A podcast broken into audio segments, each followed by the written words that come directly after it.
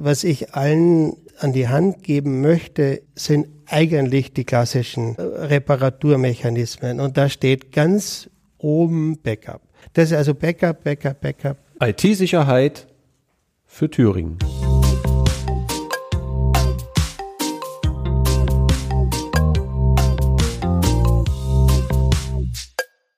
Herzlich willkommen zum Podcast IT-Sicherheit für Thüringen. Heute mit der Episode 3, in der wir uns damit beschäftigen, was passiert, wenn es tatsächlich passiert ist, was sind Vorgehensweisen, was sollte man tun, was sind Erfahrungswerte.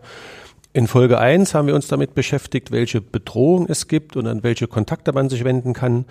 In Folge 2 haben wir mal aufgezeigt, wie man sich durch den Technologiedschungel bewegen kann, wie man zu einem Sicherheitskonzept kommt und die effektivsten Maßnahmen ergreifen kann. Heute nun, was passiert bei einem Hackerangriff? Ich freue mich dafür, den Herrn Felix Fürnhammer begrüßen zu dürfen, seines Zeichens IT-Manager bei der XFAB GmbH. Äh, ich bin tatsächlich hoch erfreut, dass wir mal jemanden haben, der mal live berichtet. Die meisten wollen das ja nicht tun und so können wir wenig von, von Erfahrungen profitieren. Und zu meiner linken Seite Dr. Nadine Staubendahl äh, von der äh, Rechtec Rechtsanwaltskanzlei, Fachanwältin für IT-Recht. Herzlich willkommen, äh, um hier mal so ein wenig die rechtlichen Rahmenbedingungen zu, zu betrachten. Frau Dr. Staubendahl, wie sind Sie denn als Anwältin zur IT gekommen und speziell zur IT-Sicherheit? Ich bin seit 14 Jahren Rechtsanwältin und habe tatsächlich äh, gleich in einer Kanzlei begonnen, wo es einen Fachanwalt für IT-Recht gab. Und da habe ich neben Handels- und Gesellschaftsrecht IT-Recht gemacht. Und vor elf Jahren haben wir uns dann selbstständig gemacht, mein Mann und ich. Der ist Fachanwalt für gewerblichen Rechtsschutz. Ich hatte da schon den Fachanwaltskurs belegt und so fängt das dann an. Ne? Und dann kommen die Mandate und zu dem IT-rechtlichen Bereich gehört eben auch neben Hardware und Software das Thema IT, Sicherheit und Datenschutz. Genau. Und das sicherlich immer mehr, nehme ich an. Also ist, ist unsere Erfahrung so. Das kommt ja allein schon durch die vielen Gesetze, ne? IT-Sicherheitsgesetz und DSGVO, diese äh, Normen nehmen ja zu. Gerade in den Jahren 2019 bis 2021 sind da zahlreiche dazugekommen. Und der Anforderungskatalog wird immer länger und die Firmen werden immer verunsicherter. Das stimmt. Wir haben uns eingangs schon mal unterhalten über die neue Bitkom-Studie. Da ist tatsächlich berichtet, dass neun von zehn Unternehmen, also konkret 88 Prozent der Unternehmen bisher betroffen sind mhm. von gezielten Angriffen und von erfolgreichen Angriffen. Also von daher gibt es sicherlich ausreichend zu tun. Herr Fürnhammer, vielen Dank nochmal, dass Sie sich die Zeit genommen haben. Was Ihr Bezug zu IT-Sicherheit ist, brauche ich Sie, glaube ich, dann jetzt nicht mehr fragen. Aber interessieren würde mich, was war Ihr erster Bezug zu IT-Sicherheit und ab wann wurde es tatsächlich konkreter und die Herausforderung größer? Also wir haben mit IT-Sicherheit schon, schon immer zu tun. Also ich mache ja ähm, den IT-Leiter äh, in der X-Web seit 2008 und IT-Sicherheit also vielleicht die ersten zwei, drei Jahre war es noch nicht so ausgeprägt, aber danach ging es eigentlich peu à peu immer stärker auch in die IT-Sicherheit. Wir hatten seit 2016 oder 15 äh, auch regelmäßige Workshops gemacht, äh, ähm, IT-Sicherheitsteams aufgesetzt. Wir haben 2019 ISO 27000 Zertifizierung gemacht. Also IT-Sicherheit und auch die Bedrohungslage, die Erkennung.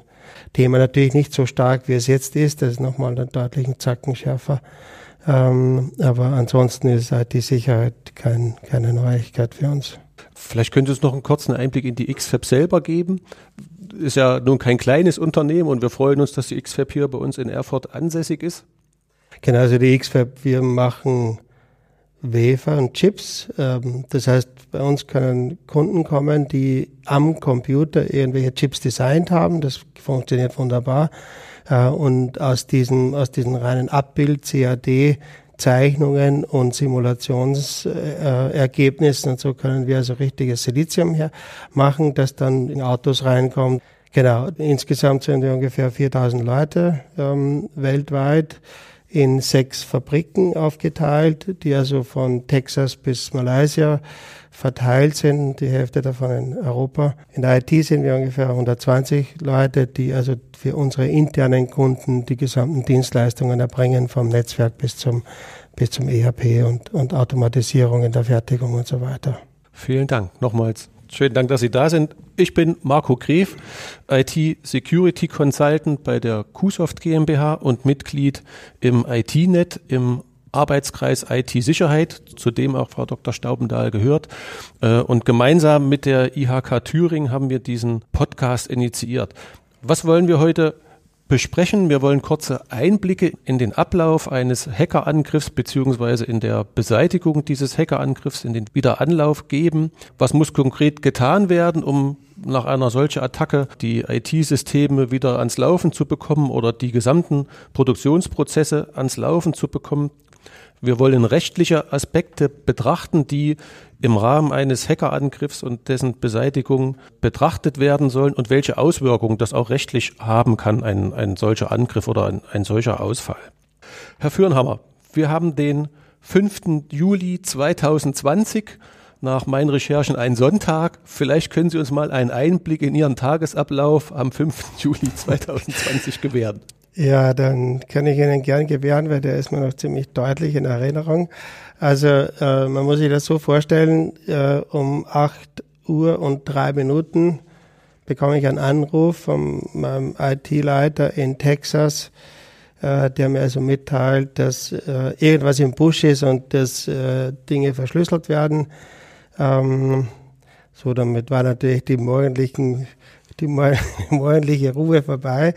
Ähm, wir hatten innerhalb der IT ein, ein Netzwerk ähm, über Signal schon im Vorfeld aufgebaut gehabt. Das eine der Sicherheitsmaßnahmen äh, als, als CERT-Team, also Computer Emergency Response Team.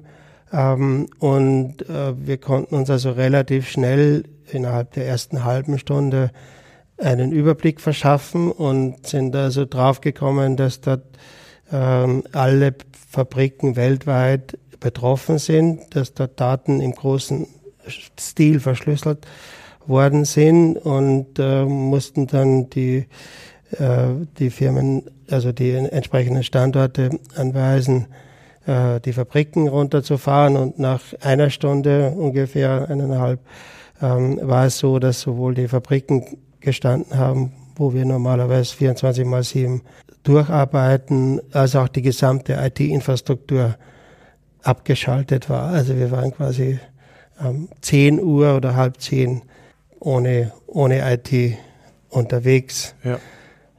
Ja, da, das, äh, weiter ging es dann, dass wir, dass wir natürlich die entsprechenden äh, Senior Management, also Leitung verständigt haben, äh, uns dort wieder erstmal gesammelt haben, also äh, alle, alle Hände an die, an die Tastatur, also alle, alle Leute vor Ort. Das war ungefähr bis Mittag, waren global, unabhängig von den Zeitzonen, die Leute dann vor Ort, die wesentlichen Spieler. Und das kann man sich vorstellen, das war also in Texas war es dann drei in der Früh und bei uns war es Mittag und in Malaysia war es dann eben sechs, sieben am Abend, Sonntag ähm, so Bestandsaufnahme überhaupt rausfinden, was überhaupt wirklich passiert ist. Innerhalb von einer Stunde ungefähr äh, wussten wir also, welche Art, also Verschlüsselungstrojaner es, um, um was es sich äh, gehandelt hat. Ähm, dann, dann die Versuche überhaupt, das, äh, diesen, diesen Virus zu erkennen. Also unser Antivirensystem hatte das, hatte das nicht erkannt ad hoc. Ähm, und damit verging im Wesentlichen der frühe Nachmittag. Dann hatten wir frühzeitig ähm, in Frankreich das Pendant vom PSI eingeschalten. Das nennt sich ANSI mit, mit zwei A. Und die waren relativ fix. Die sind also innerhalb von zwei, drei Stunden vor Ort gewesen, haben dort Tipps gegeben und haben auch am Abend angefangen, diesen Trojaner rückwärts zu entschlüsseln ähm, und, und konnten also um sechs, sieben am Abend schon äh, die, die Struktur dieses, dieses Trojaners äh, analysieren und äh, konnten uns dann wertvolle Tipps geben, ähm, was wir tun können, um die weitere Gefährdung zu reduzieren. Ähm, das war so, das war so der, der erste Tag. In dem Tempo ging es dann die nächsten vier Wochen in etwa weiter, also sieben Tage Woche und zwölf Stunden plus. Das war so die, das war so der Juli im 2020 in der XFAT IT. Ja, ein Sonntag, den man so schnell nicht vergisst. Ein Erfolgsfaktor scheint mir Ihr ZERT-Team gewesen zu sein. Das ist das, wenn wir mit, mit unseren Kunden oder auch mit, mit Kunden des IT-Net reden, die, denen wir immer anraten, so ein ZERT-Team aufzubauen. Wie sah das bei Ihnen aus, wenn Sie sagen, Sie konnten nach einer Stunde schon alle erreichen und, und dementsprechend aktivieren? Gab es ein rotes Telefon oder wie erfolgt so die, die Kommunikation? Genau, also wir hatten für unser Computer Emergency Team eine Signalgruppe eingerichtet. Also wir hatten uns für Signal deswegen entschieden, nicht für WhatsApp und ähnliches. Ähm, A, weil zwingend notwendig war, dass diese Instant Messenger Tool unabhängig ist von der internen Infrastruktur. Das ist ja zwingend notwendig. Ähm, und zum anderen, weil es eben durch die Verschlüsselung und durch die Datenschutzeigenschaften besser geeignet ist für, für Firmenangelegenheiten, als das, als das vielleicht mit äh, WhatsApp oder, oder anderen Telegram möglich war. Und ähm, daher konnten wir in der Gruppe relativ schnell den Status ermitteln, ähm, äh, wie es an den Standorten ausschaut. Und äh, das ging also ging also innerhalb von Minuten. Und gleichzeitig hatte unser, unser globales Management on the fly, also praktisch im Laufe des Vormittags am Sonntag, auch eine entsprechende Gruppe eingerichtet. Die hatten das noch nicht. Und somit konnte auch von der Leitung her um circa elf, halb zwölf schon die ersten Informationen ausgetauscht werden, die alle, alle Bereiche erreicht haben. Das war ja ein ganz wesentliches Element, sich auch dann auf der, auf der Kundenseite und auf der Qualitätsseite und auf der Investorenseite entsprechend auch einzurichten. Ja, ja. Mit den rechtlichen Rahmenbedingungen, gerade was die DSGVO betrifft, haben wir eine gute Überleitung zu Frau Dr. Staubenthal. Wir haben jetzt einmal die technische Seite beleuchtet was passiert in einem Hackerangriff, wie kann man anfangen, ihn zu, zu beheben. Auf der anderen Seite hat man ja auch rechtliche Vorgaben, die man beachten muss, was jetzt Benachrichtigungen betrifft, was Rahmenbedingungen betrifft. Frau Dr. Staubender, vielleicht können Sie mal unseren Einblick geben, auf was in so einem Fall rein aus der rechtlichen Brille zu achten wäre oder zu mhm. achten ist. Ja, also wir sehen ja hier in dem Fall, dass es äh, ein globales Vorkommen ist da kann man sich ungefähr vorstellen, was da für ein Schaden droht. Ne? Und betroffen sind zum einen Unternehmensdaten, die fallen nicht zwingend unter die DSGVO und das Know-how, was da auch mitspielt, auch nicht. Und der Schaden, der aufgrund etwaiger Produktionsausfälle stattfinden könnte und aufgrund des Ausfalls der administrativen Abläufe auch nicht. Aber die DSGVO gibt vor, dass man einen solchen Hackerangriff oder überhaupt so einen Vorfall innerhalb von 72 Stunden ab Kenntnis, also hier Sonntagvormittag, ne, ähm, melden muss. Und da ist es dann auch ganz wichtig, die richtigen Angaben zu machen. Was natürlich schwierig ist in so einem kurzen Zeitraum. Wenn man so ein tolles Team hat wie hier, kann man das schon etwas eruieren, was ist passiert, welche Daten betrifft es, welche Datenkategorien, in welchem Umfang, ja, dass man sollte schon da eine Risikoabschätzung vornehmen, welcher Schaden droht hier für diese Daten, gar nicht so sehr für das Unternehmen, sondern beim Datenschutzbeauftragten interessiert sich wirklich nur für die Daten Dritter, Mitarbeiter, Kunden, Partner. Und das muss man alles ordentlich aufbereiten und dann melden. Es gibt Datenschutzbeauftragte und Unternehmen. Es gibt auch ganz viele Unternehmen ohne Datenschutzbeauftragten. Da helfen dann auch die Juristen weiter. Also wir machen das für unsere Mandanten, wir bereiten das auf. Ne? Das ist wichtig. Und daneben, das hatten wir auch bei unserem IT Security Day, da hatten wir auch das LKA da, die dazu eingeladen haben, sich zu melden. Es gibt direkt eine Ansprechstelle Cybercrime beim LKA und man sollte sich nicht scheuen, die auch mit ins Boot zu nehmen, denn es ist nicht selten, dass im Nachhinein noch ein Erpresser schreiben, E-Mail, irgendwas kommt. Ne? Ähm, und man weiß ja auch nicht genau, was am Ende damit passiert mit den Daten. Die Missbrauchsgefahr ist schon sehr hoch. Wenn wir sagen oder wenn Sie sagen, man muss gewisse Informationen oder bestimmte Informationen weitergeben an die, die zum Beispiel Datenschutzbehörde, wo kann man das denn nachlesen? Oder kann man Kunden was an die Hand geben? Was muss ich denn konkret melden? Jetzt habe ich zu tun mit dieser Krise, bin völlig außer Atem und völlig auch noch am Sonntag äh, damit überrannt ich könnte ja solche Informationen in meinen Wiederanlaufplan oder Notfallplan mit definieren oder vielleicht im ZERT-Team oder im, im Krisenstab jemanden haben, den Datenschutzbeauftragten. Aber wenn ich dann noch anfange zu recherchieren, welche Infos ich weitergeben muss, könnte ich mit den 72 Stunden eventuell ein Problem haben. Es ist schwierig, klar. Also grundsätzlich ähm, sollte man zusammen mit dem Datenschutzbeauftragten, einem Juristen oder einem guten Technikerteam ähm, einmal ein Sicherheitskonzept entwerfen. Ne? Je nach Unternehmensgröße ist das unterschiedlich ausgestaltet und man sollte einen entsprechenden Notfallplan erarbeiten. Schon mal wirklich schauen, ähm, welche Firmen es sind ja, hat ja nicht jeder das Glück, wie die XFAB, äh, solche kompetenten Leute im Team zu haben. Oft sind es externe Systemadministratoren oder Systemhäuser, die einem einen betreuen. Da muss man wissen, wer ist der Ansprechpartner. Wen kriege ich auch im Notfall ans Telefon? Handynummer wäre nicht verkehrt. Signal, was der Herr Fürthammer gesagt hat, ist auch immer eine äh, gute Sache. Ähm, das sind so Dinge, da muss man genau wissen, wen hole ich alles ins Boot. Wer kann mir technisch helfen? Wer kann mir juristisch helfen? Äh, wer kann mir strafrechtlich helfen? Ja. Ähm, und dann listet man das alles auf, beziehungsweise man weiß, wenn man ein ordentliches Sicherheitskonzept hat und auch ein ordentliches Verfahrensverzeichnis, ja ganz genau, welche Kategorien von personenbezogenen Daten habe ich irgendwo gespeichert? Wo liegen die? Wie sensibel sind die?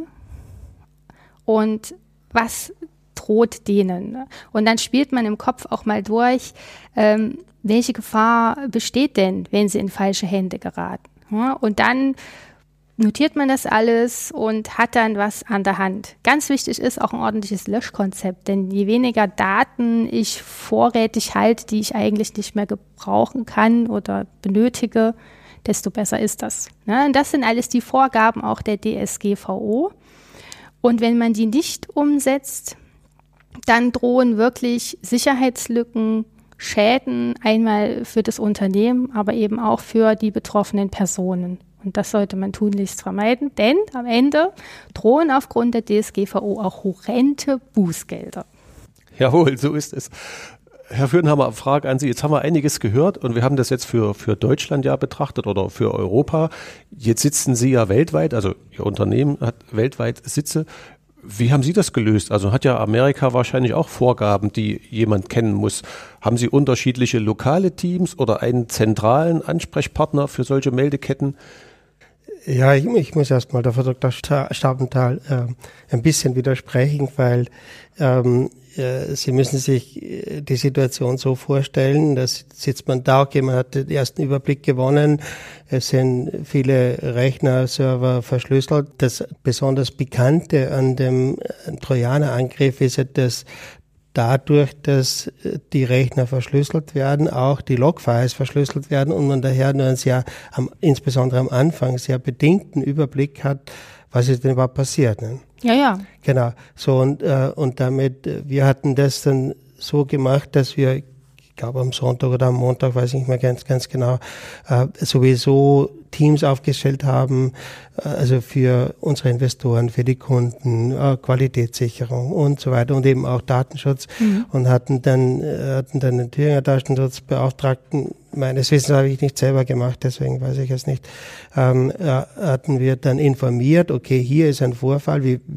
unseres Wissens sind keine persönlichen Daten abhanden gekommen, wir wissen es aber nicht genau. Also erstmal erstmal die grundsätzliche Information und das Gleiche ist natürlich auch ähm, äh, bei, bei den amerikanischen Behörden gelandet, bei den belgischen Behörden, bei den französischen Behörden und so weiter. Ähm dann haben Sie mich vielleicht auch falsch verstanden. Ich habe nicht gemeint, dass Sie in dem Moment, wo der Hackerangriff stattfindet, da Rede und Antwort stehen sollen, sondern dass man versucht, sich vorzubereiten, um schon mal zu gucken, was ist bei uns im Unternehmen überhaupt vorhanden. Dass das in dem Moment, mhm. in so einer besonderen Lage, innerhalb von 72 Stunden nicht zu machen ist, ist vollkommen klar. Und wir für unsere Mandanten schreiben auch dem Datenschutzbeauftragten, es ist etwas passiert, die forensischen Untersuchungen laufen noch. Und dann bereiten die Unternehmen das auf, arbeiten uns das zu und dann bekommt der Datenschutzbeauftragte das häppchenweise zugearbeitet, so wie man das herausgefunden hat. Ja? Genau, das stimmt auch. Also die Forensik dauerte die ganze Woche, die erste sogar noch drüber hinaus.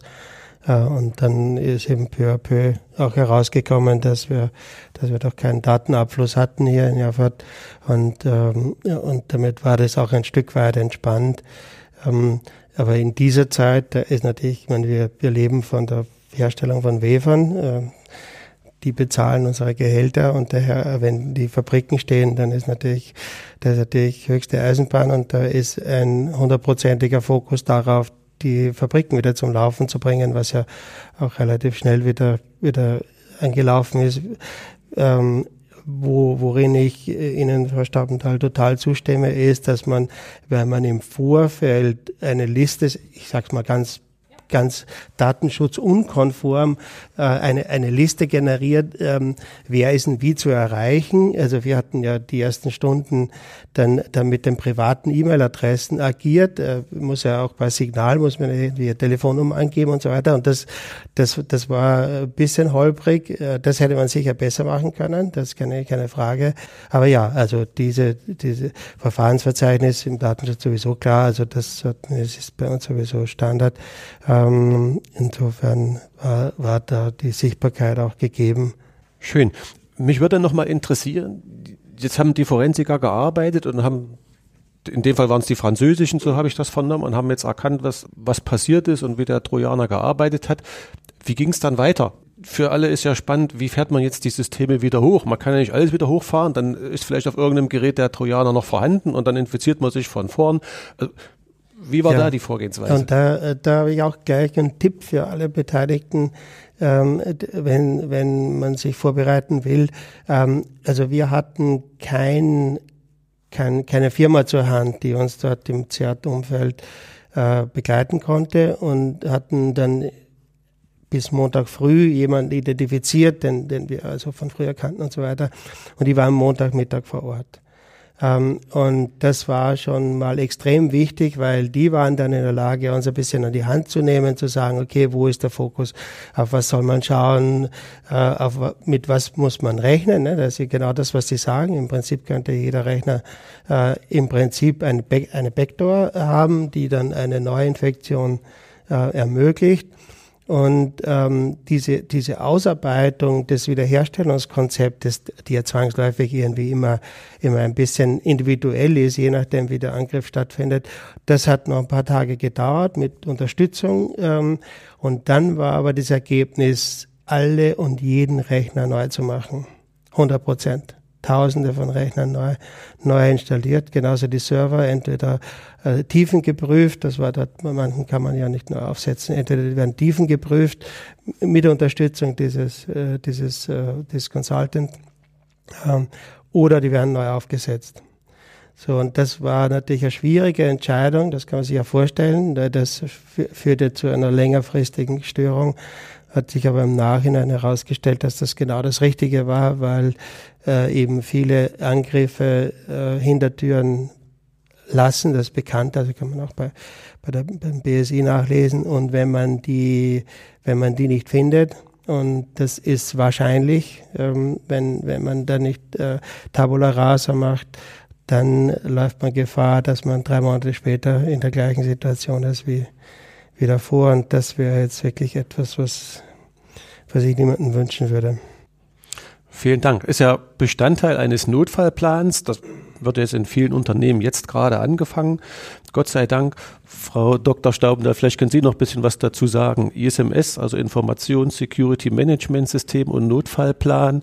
Äh, was gibt's da für besondere Merkmale, die man beachten sollte? Jetzt mal vom, vom Notfallplan abgesehen und von der speziellen Anforderung, dass man, was man wahrscheinlich so gar nicht vorhersehen kann. Ja, also hier haben wir ja wirklich ein großes, weltweit agierendes Unternehmen, aber es betrifft ja auch kleine und Mittelständler einfach hier in Deutschland. Und wie gesagt, das Wichtigste ist ein äh, Sicherheitskonzept und eine einigermaßen sichere IT-Infrastruktur. Ne? Ähm, um technische Angriffspunkte weitestgehend zu vermeiden. Aber ganz wichtig ist auch die Sensibilisierung der Mitarbeiter auf das Thema IT-Sicherheit. Ne? Das kann man machen mit Belehrungen, Schulungen, Richtlinien, Ergänzungen zum Arbeitsvertrag, solche Dinge. Die Mitarbeiter sollten auf jeden Fall auf das Datengeheimnis verpflichtet werden, aber auch sensibilisiert werden für den Umgang mit Zugängen. Wir erleben es immer wieder, auch im Jahr 2021, dass es Mitarbeiter gibt, die ihr Passwort für ihren Client an ihren Monitor kleben. Ja, also das sind Dinge, die sollte man tunlichst unterlassen es ist auch wichtig, äh, den Mitarbeitern nahezubringen, wie gehen sie mit E-Mails um, mit dem Internet, äh, mit ähm, externen Geräten und äh, Datenträgern. Wie verhalten sie sich im Homeoffice und Mobile Office? Gerade jetzt seit der Pandemie ist das ja auch nochmal ein Thema, wo man sich auch mit auseinandersetzen muss. Ne? Die Mitarbeiter nutzen nicht alle nur einen VPN-Tunnel, die haben ihre Laptops dabei, damit fahren sie Zug dann verlassen sie mal ihren Platz. Die wohnen ja teilweise mit Kindern, teilweise so vielleicht auch in Wohngemeinschaften, wie auch immer. Das sind alles Dinge, die beachtet werden muss, um die Daten vor dem Zugriff unbefugter Dritter zu schützen. Ja. Das ist wichtig. Löschkonzept hatte ich auch schon angesprochen. In der Auftragsdatenverarbeitung ist es wichtig, dass man sich davon überzeugt, dass der Auftragsverarbeiter die ganzen Sicherheitsvorkehrungen auch erfüllt. Das macht man zum einen, indem man einen Auftragsdatenverarbeitungsvertrag abschließt, kurz ADV oder AVV genannt. Und eine wichtige Anlage sind die TOMs, die technisch-organisatorischen Maßnahmen. Das ist, wenn Sie so wollen, so ein ganz kleines Sicherheitskonzept, so ein Ausschnitt, wo man Ihnen schildert, wie sieht denn bei mir die IT-Infrastruktur aus damit sich der Auftraggeber ein Bild davon machen kann, sind meine Daten dort sicher oder nicht. Und ist es ein besonders großes Unternehmen oder sind es äh, Daten, äh, die sehr sensibel sind, dann empfiehlt sich hier und da sogar auch mal ein Audit. Das heißt, man geht vor Ort und schaut sich das mal an. Empfehle ich nicht für den geschäftlichen Alltag, denn wenn wir jetzt alle losrennen und ein Audit verlangen, dann kann sich keiner mehr auf sein Kerngeschäft konzentrieren. Ne? Aber das sind so die Möglichkeiten, das sollte man beherzigen. Audit haben Sie ja sicherlich gehabt, Herr Führenhammer, und auch ein ISMS und auch einen Notfallplan. Was war Ihre wichtigste Erkenntnis aus dem, aus dem Vorfall oder was ist, war noch die Erkenntnis, was verbesserungswürdig ist in Ihrem ISMS oder Notfallplan und was hat Ihnen am meisten geholfen, was wir unseren Zuhörern an die Hand geben sollten, wo sie unbedingt darauf achten sollten, sofern man es im Vorfeld tun kann? Ähm, ja, erstmal einen kleinen Kommentar noch zu, ähm, äh, zu der Bemerkung vorhin. Ähm, ich glaube, man sollte schon unterscheiden zwischen Angriffsvektoren, also Bedrohungen, die jetzt einen physischen Zugang benötigen und andere, die eben von irgendwoher aus st stattfinden können. Und ich glaube, diese Bedrohungslage, das war vielleicht vor fünf bis zehn Jahren noch anders, aber diese Bedrohungslage ist aus meiner Sicht die überragende. Also 99,9 Prozent der, der Angriffe erfolgen über das Internet und nicht über einen aufgeklebten Zettel. Der ist auch, der ist natürlich auch nicht schön, aber der ist analog. Ähm, wenn man jetzt keine Kamera hat und davor ist, den abzufotografieren, dann ist es bestenfalls, dass der Mitarbeiter einen Streich spielen kann. Ähm, das, was, was ich allen an die Hand geben möchte, ähm, ist, sind eigentlich die klassischen äh, Reparaturmechanismen. Und da steht ganz oben Backup. Das hören Sie überall. Äh, trotzdem fand ich es irgendwie interessant. Äh, also wie, bei uns hat das Backup funktioniert. Also wir konnten alles, was wir im Backup hatten, auch tatsächlich restaurieren. Ähm, aber wir waren doch überrascht, dass wir nicht so viel oder nicht alles im Backup hatten, was wir gedacht hatten. Also das sind so, das geht so typischerweise, ist irgendwo mal ein Test, eine Testmaschine, die sich über die Jahre äh, in die Produktion entwickelt. Das kennt sicherlich äh, fast jede Firma. Äh, und wenn es da keine rigiden Meilensteine gibt, dann driften diese irgendwie und auf einmal kommt man drauf, dass die gar nicht so richtig im Backup sind. Das ist also Backup, Backup, Backup, alle die ersten drei Prioritäten. Erst dann kommt irgendwas anderes und auch sicherstellen, dass die dass die jetzt offline sind, dass die also nicht erreichbar sind, ähm, insbesondere nicht über normale AD-Accounts, also Active Directory, Microsoft-Umgebung, also ähm, weil man muss damit rechnen, dass die bis zur höchsten ähm, Permissions äh, entsprechend infiziert sind und, und, und die zugriffsfähig sind. Genau. Ja, Herr Firnhammer, das ist doch äh, klar und äh, das, den Part habe ich Ihnen auch bewusst überlassen. Ich habe mich ganz ähm, bewusst nicht äh, auf die technischen Komponenten mhm. bezogen, mhm. sondern das Juristische aufgezeigt.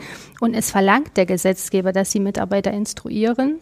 Und das mit dem Post-it, das war jetzt mal so ein Gimmicks, so extra so, so ein Beispiel, was es plastisch macht, äh, wie unsensibel manche Mitarbeiter doch noch sind und wo eben auch Gefahren lauern, wo auch das LKA sagt, du musst auch gucken, dass du das, was du tun kannst, tust, Klar. juristisch, aus juristischer Sicht. Ne?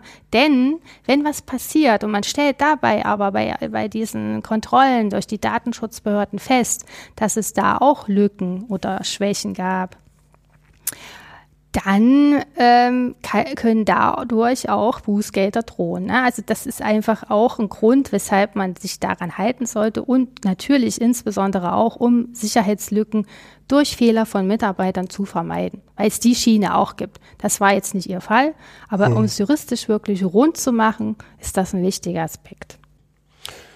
Ja, da haben wir einiges heute gehört. Wir sind schon fast am Ende der Zeit.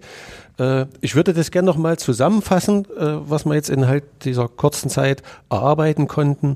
Wichtigstes Gimmick oder, oder die wichtigsten Lessons learned, wie man heutzutage sagt, ist, man braucht ein CERT-Team oder einen Krisenstab wenigstens, der im, im, im Krisenfall, wann auch immer, entsprechend erreichbar ist und schnell erreichbar ist und, und agieren kann. Man sollte entsprechende Meldeketten definieren, rein auch als, als rechtlichen Aspekt. Und das ist jetzt nicht nur der Datenschutzbeauftragte, sondern Lieferanten und Investoren und so weiter. Das sollte klar sein, äh, wen man da erreichen kann und muss. Ein zweiter oder die Hauptanmerkung von Ihnen, Herr Fürhammer, war, die Datensicherung oder das Backup äh, ständig zu prüfen und auch auf Vollständigkeit zu prüfen, gern auch mal in einer Notfallübung ein Backup wiederherstellen, auf der grünen Wiese, wie man so schön sagt, um zu testen, sind alle Informationen da. Äh, Mitarbeitersensibilisierung haben wir auch mitgenommen, ist, ist wichtig rein nicht nur aus rechtlichen Gründen, sondern weil auch die Mitarbeiter ja gerne ein, ein offenes Auge haben, was im Unternehmen-Netzwerk passiert und reicht ja schon, wenn sie nicht gleich jede E-Mail öffnen, sondern doch lieber nochmal vorher die IT fragen, äh, ob man da was tun kann. Ich glaube, auch das hilft soweit. Von meiner Seite möchte ich mich bedanken für Ihre Teilnahme, Herr Fürnhammer, Frau, Frau Dr. Staubendahl. Äh, für Fragen, Anregungen von, von Ihrer Seite gern an mich melden, an die E-Mail-Adresse mgref.q-soft.de oder an das IT-Net Thüringen. Äh, mich erreichen Sie auch über LinkedIn oder Xing oder über die IHK, über die bekannten Ansprechpartner. Dann können wir das in, in Folge Podcasts oder auch Veranstaltungen nochmal aufbereiten und nochmal nachfragen. Alleine ich hätte noch viele, viele Fragen. Wir könnten gleich noch zwei Stunden reden. Bitte geben Sie uns Feedback, äh, was wir tun können, äh, um, ihre, um Ihre Fragen zu beantworten und ihr, ihr ISMS noch erfolgreicher umsetzen zu können. Damit möchte ich es beenden. Freue mich auf das Feedback. Danke nochmal allen Beteiligten. Bis zum nächsten Podcast, Folge 4 in den nächsten zwei, drei Monaten. Danke. Danke Auf Wiedersehen. Auf Wiedersehen. Wiedersehen.